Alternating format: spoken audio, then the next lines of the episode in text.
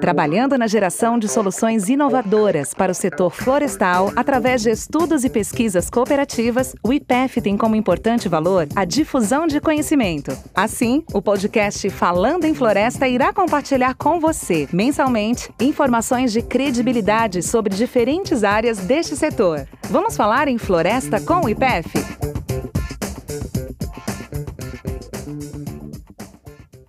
Bem-vindos ao podcast Falando em Floresta do IPF. Sou o Paulo Henrique, coordenador do Programa Cooperativo de Melhoramento Florestal, também conhecido como PCMF. Atualmente também tenho vínculo com a Universidade de São Paulo como pesquisador colaborador. Neste mês, dedicamos o podcast do IPF a um tema de extrema importância. Vamos falar sobre a necessidade da conservação para o setor florestal brasileiro. E para abordar esse tema, convidamos três especialistas. E eu, os três especialistas já participam do nosso programa de melhoramento. O primeiro que vou apresentar para vocês é o professor Mário Moraes, da Unesp Ilha Solteira, seguido o professor Rinaldo César de Paulo, também da Unesp, mais campus Jabuticabal, e nosso terceiro convidado é o professor Evandro Tambarucci, da Unicentro. Eu vou iniciar aqui a conversa com o professor Mário. Mário, como a gente já participa, já vem trabalhando há muitos anos junto, uma vez você comentou comigo que a conservação genética, ou conservação de bancos de germoplasma, deveria ser encarado como uma estratégia de guerra. Como é que você vê isso no Brasil ou fora do Brasil, e não só para culturas florestais ou o que a gente trabalha, que é eucalipto e pinos, mas também para outras culturas nativas ou não florestais? Bom, bom é, em 2005, nós tivemos um workshop do IPEF é, relacionado para, para a parte de, de melhoramento. E um dos palestrantes, na época, era o professor Venkovski. E abordando essa, essa parte de conservação genética, ele, ele apresentou um slide muito interessante, veja bem, era 2005, né? A principal cultura do nosso agronegócio é a soja. Né? Então, ele mostrou o seguinte: ó, os Estados Unidos é, possuem, naquela época, 970 mil acessos de soja. E o Brasil tem apenas 7 mil acessos de, de soja. Então, se você comparar Brasil e Estados Unidos, os Estados Unidos é um país que está constantemente em guerra. Né? Primeira Guerra Mundial, e assim por Segunda, e, e assim por diante. Né? Então, tudo que eles fazem, na realidade, é, no fundo, tem essa estratégia de guerra. Quer dizer, então, qualquer problema que você teria com a soja, tá, o rateio com a soja, é, eles têm um acesso do mundo inteiro dos, dos genótipos de soja, onde pode buscar uma tolerância, uma combinação genética, assim por diante, né? E a, a capacidade nossa é muito menor. Isso considerando a principal cultura do, do nosso agronegócio. Aí eu, eu considero, não sei se o Rinaldo, Evandro e você pensam da mesma forma, que às vezes as empresas não se preocupam tanto com a conservação genética, porque ah, isso vai dar muito gasto. Foi o caso, por exemplo, dos, do Centro de Conservação Genética e Melhoramento de Pinheiros Tropicais, que se localizava na Ana que foi praticamente, eram 50 hectares cada um, e constituía um banco ativo de germoplasma de pinheiros tropicais muito grande. E ele foi simplesmente dizimado. Na época, conversei com o professor Marco Ferreira, Cajayama e assim por diante, e ele foi simplesmente eliminado por a empresa, não temos mais interesse nisso, e assim por diante. Foi opções é, tomadas, né?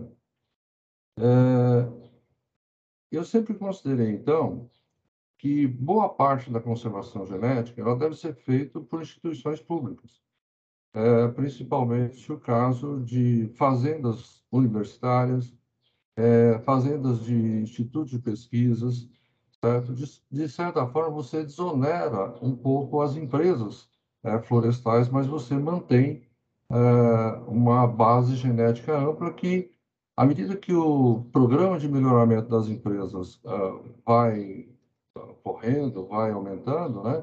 vai melhorando, vai afunilando, ela tem como voltar nessas instituições e pegar a base genética sem ter a necessidade de voltar novamente à Austrália. Vejam que aquela coleta feita na Austrália em 1983, muitos lugares é, foram realizadas coletas em parques nacionais australianos. Hoje você já não tem mais essa facilidade. É, eles proibiram coletar, pelo menos a informação que eu tenho, né, que, que proibiram a coleta é, nessas condições. Né? E também é, o IPF fez um programa aí de resgate, acho que foi na época foi Isabel, o professor Mário Ferreira, do que realmente a gente tem no Brasil, já é, trazendo da Austrália, Indonésia, assim por diante, é, para que não se fique fazendo constantemente novas, novas introduções. E na época do professor Mori, é, ele tinha, um, para mim, um dos melhores estrategistas, né? é, que tem para a cultura, que, a cultura do eucalipto, ele começou aquele programa né, no IPF aí de populações núcleo, depois isso daí foi, o Paulo foi aperfeiçoando isso, o Rinaldo também, outros, mas eu, no, no meu ponto de vista, você tendo essa base genética nessas instituições, fica tranquilamente muito mais fácil para as empresas é, aumentarem a sua base genética para aquilo que elas estão querendo. Ah, quero qualidade da madeira, busco tal material, quero melhorar uh, rapidez de crescimento, volume e, e assim por diante. É, é, claro que a estratégia que você adota para pinos e eucaliptos no Brasil, por serem exóticas, é uma. A estratégia que você adota para as nossas nativas provavelmente vai ser outra, né? Então, é, por isso que eu considero que a conservação genética, no caso do Brasil aqui, seria as populações base, né? conservação genética ex situ das espécies exóticas, eucaliptos e pinos, para nós é realmente uma estratégia de guerra, porque pode ser que daqui a uns tempos você não tenha mais acordos com aquele país ou uma coisa desse tipo assim, e você não tem como trazer. É o caso dos pinos tropicais na América Central, o pessoal destruiu boa parte, ou seja, não tem mais essa base genética. E é só ver o que os australianos e os neozelandeses né, fizeram do híbrido é, do Caribe hondurenses com o Pinus tempurumani, né? Então, são avanços que se tem por ter base genética. Então, por isso, eu não defendo assim, às vezes é, pode dar a impressão que você defende base genética por romantismo, alguma coisa desse tipo assim, ou para fazer estudos básicos.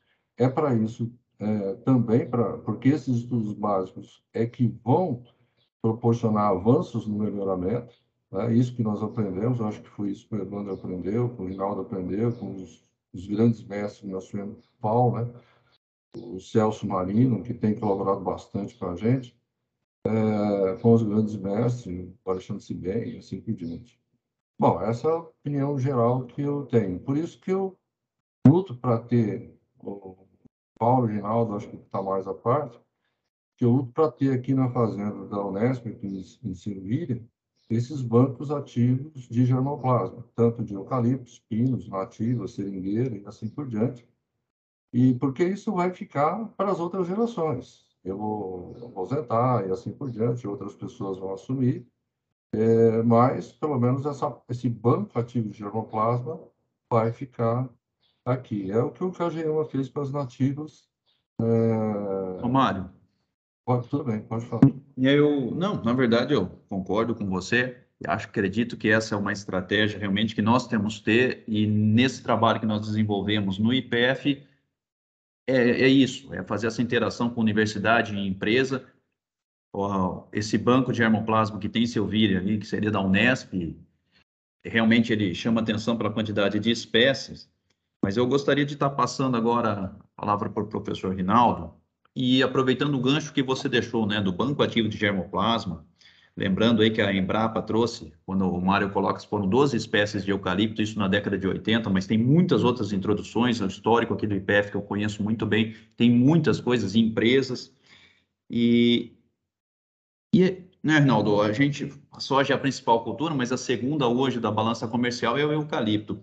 Como é que você enxerga, Rinaldo, essa questão desses desafios atuais aí de estresse, bióticos, abióticos, essa mudança de qualidade da madeira, que hoje é diferente do que era 10, 15 anos atrás, de uma espécie que é de ciclo longo, uma ampla quantidade de espécies, a gente somar os gêneros angófora, corímbia e eucalipto, nós estamos falando de mais de 900 espécies. Como é que você enxerga isso? E sei que você tem um conhecimento aí na questão de material para seca, de trabalhos. Como que a gente junta isso nos programas, como o professor Mário falou, bom, eu tenho a base aqui e agora como é que eu coloco isso? Bem, é, eu agradeço aí pelo convite, né, e é uma honra estar aqui ao lado de pessoas, né, professores, profissionais que eu admiro muito. É, primeiro, acho que cabe a gente ressaltar né, que o melhoramento é feito em cima de variabilidade. Então, a gente tem que ter variabilidade para a gente avançar aí nas gerações, aí nos programas de melhoramento. E uma vez a gente detectando essa, essa variabilidade, nós vamos então priorizar alguns genótipos, nós vamos fazer a seleção, vamos fazer a multiplicação e a recombinação daqueles genótipos que nós escolhemos. Ou seja, é, sempre que a gente pratica melhoramento, nós estamos preferindo alguns indivíduos, alguns genótipos, em detrimento de outros. E isso né, pode levar, logicamente, aí a uma perda é, considerada por muitos pesquisadores né, irreparável por exemplo, de alelos que podem ser, se tornar úteis aí num futuro, talvez num futuro próximo, talvez não no momento esteja aí é, de grande interesse, mas futuramente ele pode estar, né? Então, o, essa perda dessa, dessa variabilidade, nessa né, perda de alelos, por exemplo, é muito difícil de ser recuperada, se é que ela pode ser recuperada. Então, eu acho que manter a, essa variabilidade aí a níveis razoáveis, ela é imprescindível, né, sob pena da gente comprometer aí futuras possibilidades, né, aí é, em relação aos novos desafios. Que desafios? Aqueles que você mesmo acabou de comentar aí, né, Paulo? É, as mudanças ou as variações climáticas, como queiram chamar, né, surgimento de novas pragas, novas doenças, e nós temos aí desafios que não são fáceis de serem vencidos, né? Trabalhar, por exemplo, com é, as variações climáticas é uma coisa que a gente não tem uma previsibilidade né, é, de como isso vai acontecer. Então, quando a gente trata de uma cultura perene, a gente tem que ter em mente que esses fatores estressantes eles podem acontecer várias vezes ao longo do ciclo da cultura. Né? Então, isso acontece de forma recorrente. É, e não apenas essa questão aí né, de ser recorrente, mas a própria intensidade. E aí é onde que eu quero chegar. Os programas de melhoramento, quando eles são desenvolvidos, né, os nossos testes, os nossos ensaios, os nossos experimentos, nós priorizamos aqueles genótipos que foram melhores dentro daquele conjunto que nós avaliamos. E às vezes as condições às quais eles foram submetidos não é uma condição que chega a ser tão preocupante, por exemplo, do ponto de vista de estresses abióticos. Vamos pensar aqui principalmente na seca, né, que é um, um assunto que eu tenho um pouco mais de familiaridade. E aí, na hora que você coloca esse material em campo depois, ele fica ali durante um período né, é, ativo aí na, na, nos plantios operacionais e chega a um determinado momento que aumenta-se, por exemplo, a deficiência hídrica, uma deficiência hídrica que durante o seu experimento foi de 50, 60, 70 milímetros, ele agora ele passa a ter um, uma deficiência hídrica de 150, 200 milímetros, associado, por exemplo, com temperaturas, por exemplo, mais elevadas. Né? Então, não é uma questão assim tão simples também né, para os melhoristas, e aí eu entendo né, exatamente essa dificuldade. A, a, a importância né, da gente ter uma base genética preservada, conservada, é, eu acho que talvez ela se torne ainda maior quando a gente trata das espécies perenes. Primeiro, porque a gente, muitas das vezes, mesmo, mesmo tendo a base genética ali disponível, a gente não consegue usar de forma tão imediata. Né? Principalmente dependendo de como está esse material conservado, como está esse material preservado. Né? É, a gente tem que ter um tempo para formar mudas, dependendo da situação, né? Se for, por exemplo, um banco aí de, de, de explantes, né? Trabalho com propagação vegetativa, nós ainda temos um período para disponibilizar isso daí para a escala operacional. E ainda assim, esse material vai ser colocado no campo, por exemplo, depois que, inclusive, esse evento já tenha passado. Mas a gente tem que ter a base genética exatamente para nos resguardar né, dessas várias possibilidades. E aí o que, que acontece? O programa, como eu disse, é um programa dinâmico, né? E a gente acaba priorizando né, no processo de seleção os alertas que são mais raros, porque os alertas que são comuns está sempre disponível para a gente trabalhar. Mas quando a gente prioriza um determinado alelo, o outro está se perdendo. E aí é onde mora o grande perigo da gente não conseguir resgatar esse material novamente. Ah, podemos voltar, vamos chamar assim, ao centro de origem? Até podemos, né? mas podemos cair nesse mesmo problema aí que o professor Mário comentou. Né? Será que nós vamos ter esses acordos né, para conseguir é, introduzir ou reintroduzir esses materiais?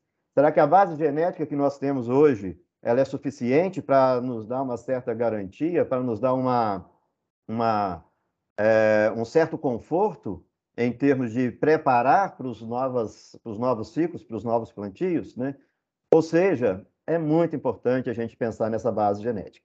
E aí nós temos como é, formas alternativas embora eu considere particularmente né, a manutenção de plantas em vivo, ou seja, em campo, em condições de recombinar, como sendo a principal, mas nós temos formas aí que a gente consegue manter uma base genética em um espaço mais reduzido, por exemplo, um banco de pólen, pode ser extremamente importante, mas aí a gente ainda vai ter que testar, fazer cruzamentos, colocar em campo, né? E aí o tempo ele vai ficando cada vez menor para a gente estar tá dando um atendimento aí imediato.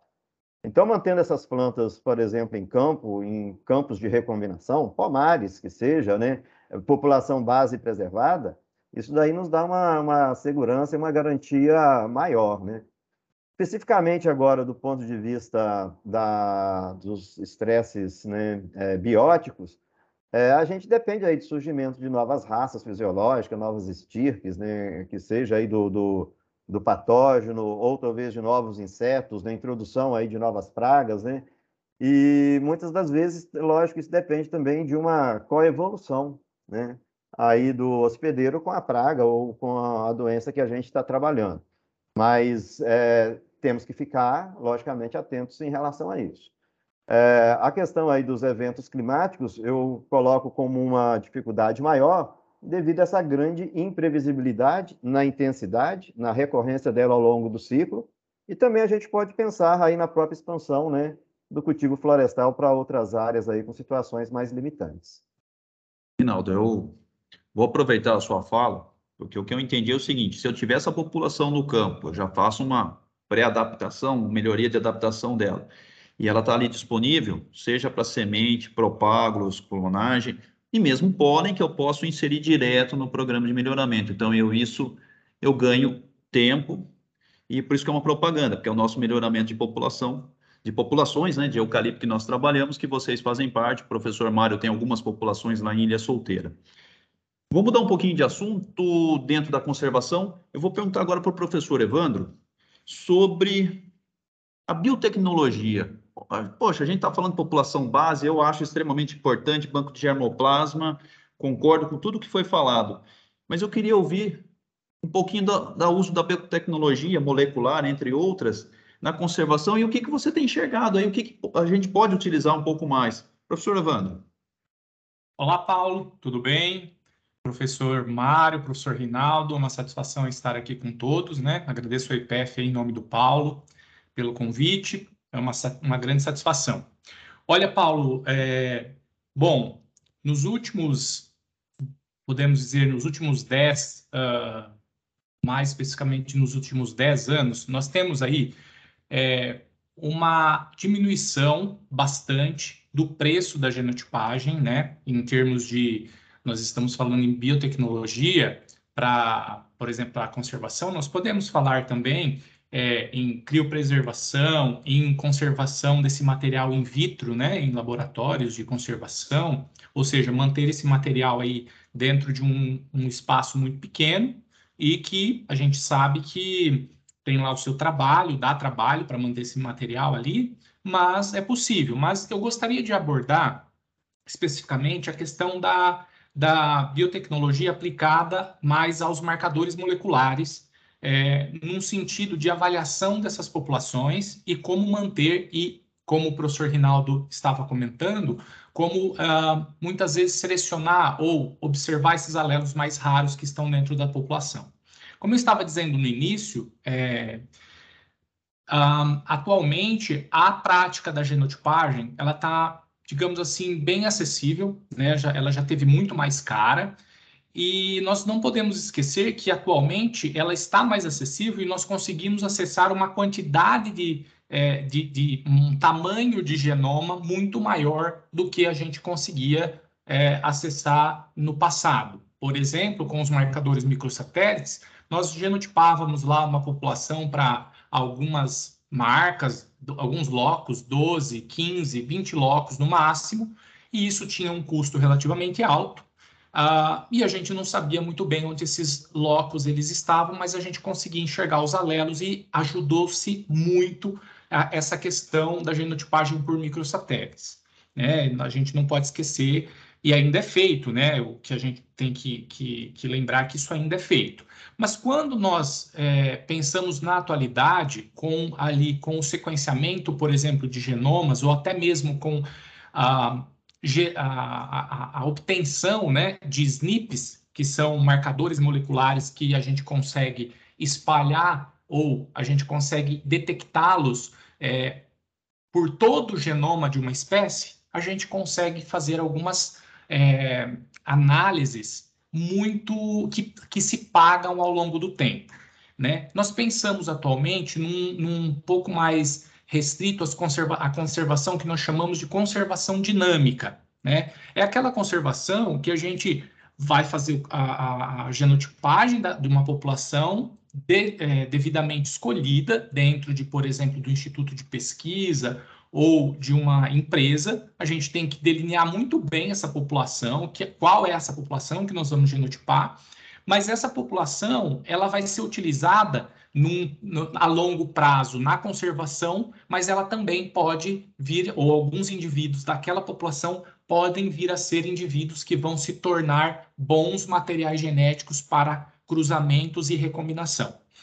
Isso, Paulo, ela é, é, foi né, possível porque hoje, como eu disse, nós conseguimos acessar muitos alelos, SNPs, dentro do, do genoma de uma espécie, ancorando esses alelos pelo genoma, né, por todo o genoma da espécie, a gente consegue também avaliar o efeito de cada alelo que cada alelo tem, por exemplo, num caractere, num, num caráter quantitativo, né?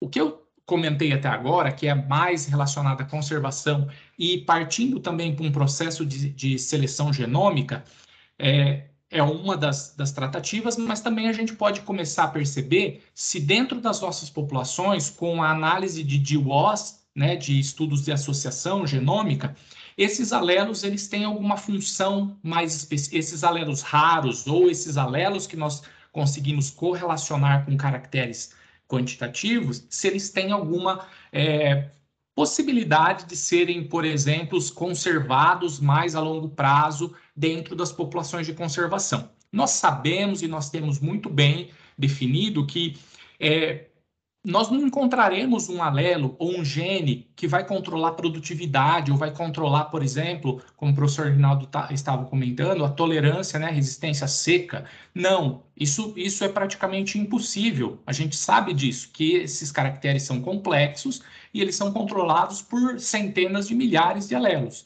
Mas se numa população de conservação ah, alguns alelos né, forem, estiverem mais relacionados, como estudos têm apontado, a, alguma, algum caráter que nós estejamos interessados, a gente pode selecionar esses alelos e passar esses alelos na próxima população de conservação, ou seja, um instituto de pesquisa ou a, a, a empresa como eu estava dizendo, essa população dinâmica, essa conservação dinâmica, ela é feita por um tempo, depois sementes e propágulos dessa população, depois genotipada, então direcionada né, com, com os marcadores, são levados para uma próxima geração e aquela população anterior ela pode ser utilizada pela empresa ou pelo Instituto de Pesquisa. Então, a madeira daqueles indivíduos que estavam previamente uma população de conservação, ela pode ser é, é, utilizada e a área também pode ser utilizada,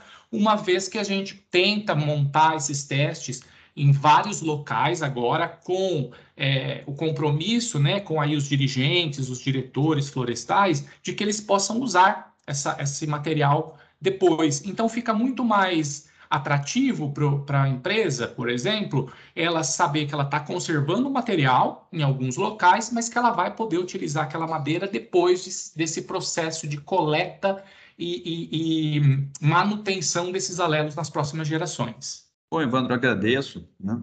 E o que eu percebo é o seguinte, com a utilização de marcadores, a gente sempre tem cuidado aí com o tamanho efetivo, conservar, mas eu posso ver esses alelos raros e, inclusive, ver se ele foi transmitido para a próxima geração, escolher melhor as árvores. E, e, veja como é que somou o que, que vocês me falaram aqui. O Mário trouxe, ó, o acesso na Austrália, eu não sei se vai estar viável. Por acordo, virou parque estadual, inclusive, numa visita que eu tive recente lá em Selvira com o Mário, ele falou, olha, esse material lá é o Camaldulense, que é um parque estadual hoje, então a gente não consegue mais obter essa semente. E ele está aqui, está bem conservado, bem trabalhado o professor Rinaldo já traz essa informação, poxa, eu preciso ter isso com fácil acesso, não adianta ter lá parado, vou demorar muitos anos para conseguir. E nesse avanço desse dinâmico, a gente tem ferramentas aí para estar tá auxiliando. Eu quero perguntar aí se vocês têm algumas considerações, fazer alguma coisa, infelizmente nosso tempo é curto, e daqui a pouco a gente vai estar tá encerrando esse podcast. Então, se vocês tiverem alguma consideração, por favor, fiquem à vontade. Paulo, eu gostaria de fazer um último comentário é, já que você tocou nesse assunto de, de né, e o professor Mário é um dos grandes mestres que, que nos tem ensinado em como conservar né, as populações, é, de um estudo que a gente é, tem desenvolvido aí, que mostra que, por exemplo, Eucaliptus bentame, que hoje é considerado raro na Austrália, e com esse estudo com duas empresas ali do, do sul do Brasil, é, nós temos grande variabilidade genética do eucaliptus bentame no Brasil, uh, o que faz com que essas populações elas se tornem muito é, viáveis para realizar a conservação e o melhoramento. Então, nós aqui do Brasil, nós temos algumas, algumas pessoas que foram chave aí, né, no, no processo de coleta e manutenção e que hoje nós temos tanta variabilidade às vezes do que na própria, no próprio centro de origem de diversidade dessa espécie. Evandro, eu vou fazer um comentário de um grande mestre, acho que todos vão concordar, que foi o professor Mário Ferreira. Eu não vou lembrar o nome dos detalhes agora, mas ele falou, olha, aqui tem uma população de urofila que por uma questão, acho que foi um vulcão, alguma coisa que acabou, dizimou o material lá na região de origem e o pessoal, isso já faz muitos anos, veio para a estação, na estação de AMB, que é da, da Exalc, e pegou esse material e levou novamente. Ou seja, muitas vezes esse trabalho de conservação que nós temos, a gente fica pensando só em melhoramento, mas ela tem um outro caminho. E, e não é só tamanho efetivo, mas é sim manter os alelos raros, que hoje a gente não sabe para que eles servem, mas um dia aí com o avanço, talvez eles sejam de, de grande importância. Professor Mário, professor Rinaldo, se tiverem alguma contribuição, por favor. É, eu só queria reforçar um pouco, Paulo, também a, a necessidade né, de intercâmbio né, entre as instituições que têm né, base genética, porque mesmo se a base genética de uma determinada instituição não é muito grande, mas se há um intercâmbio com outras, né, isso daí potencializa, então, né, esse, esse processo de conservação. Então, isso aí é uma coisa extremamente importante também da gente estar tá frisando né, com relação à conservação genética. Ô Paulo, é, em relação a esses alelos raros que, que o Rinaldo falou, o Evandro também, é, nós fizemos um estudo junto com o Celso Marino, com os SNPs, em Aroeira, e o que a gente observou foi o seguinte, uma população A é, tinha 500 alelos raros, e uma população B tinha 50 alelos raros. Então, é, vocês aí que da parte molecular, no meu entendimento, esses alelos raros estão muito relacionados à adaptação daquelas populações aos locais. A hora que você traz isso para um mesmo local, essas várias populações que você traz, por exemplo, da Austrália, tem alelos raros em cada uma dessas populações. E elas se recombinam aí em você passa a ter uma base genética gigantesca. Por isso que você tem, o pessoal fala assim, não, mas você falou, ah, eu tenho uma expressão da variabilidade genética que às vezes supera a, a que eu tenho na população. Foi em função do quê? Foi em função da recombinação que você está tendo. E cada evento reprodutivo que você tem nessa população, ano a ano, são recombinações diferentes. A participação de cada indivíduo o Evandro, o Celso Marino, o Alexandre Sibem tem trabalhos disso aí, com nativos, né? São os expertos no assunto. É, você vê eventos reprodutivos diferentes, são situações diferentes. Então, não, a, a, coisa não é estática, como o Rinaldo e o a, Evandro alertaram, principalmente que isso não é estático. Eles estão completamente certos.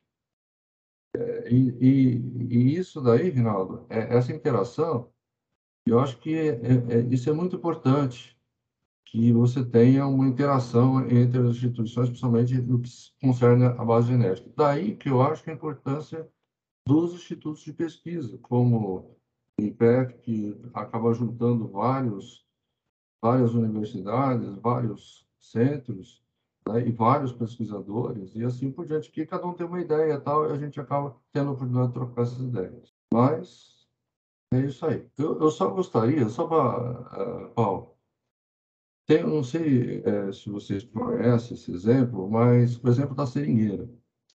Os pessoal da Malásia, Indonésia, chegaram num, num tempo lá que a base genética deles estava extremamente restrita.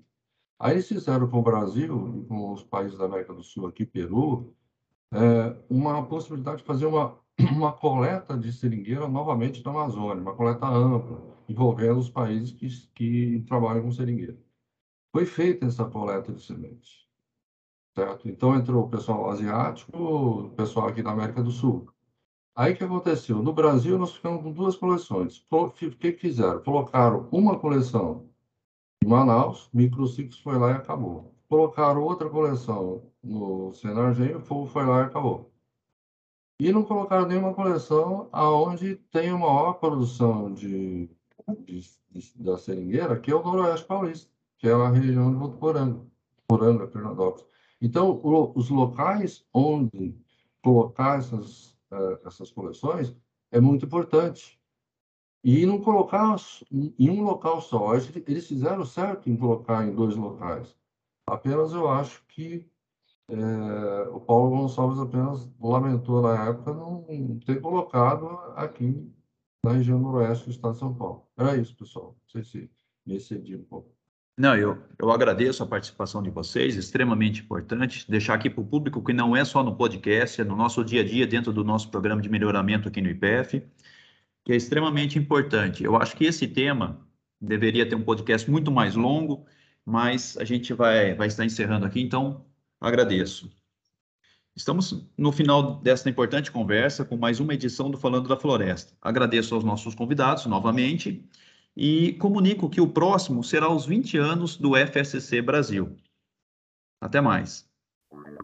Esse foi mais um episódio do Falando em Floresta. Para saber mais, siga o IPEF nas redes sociais, Facebook, Instagram e LinkedIn e visite nosso site www.ipef.br.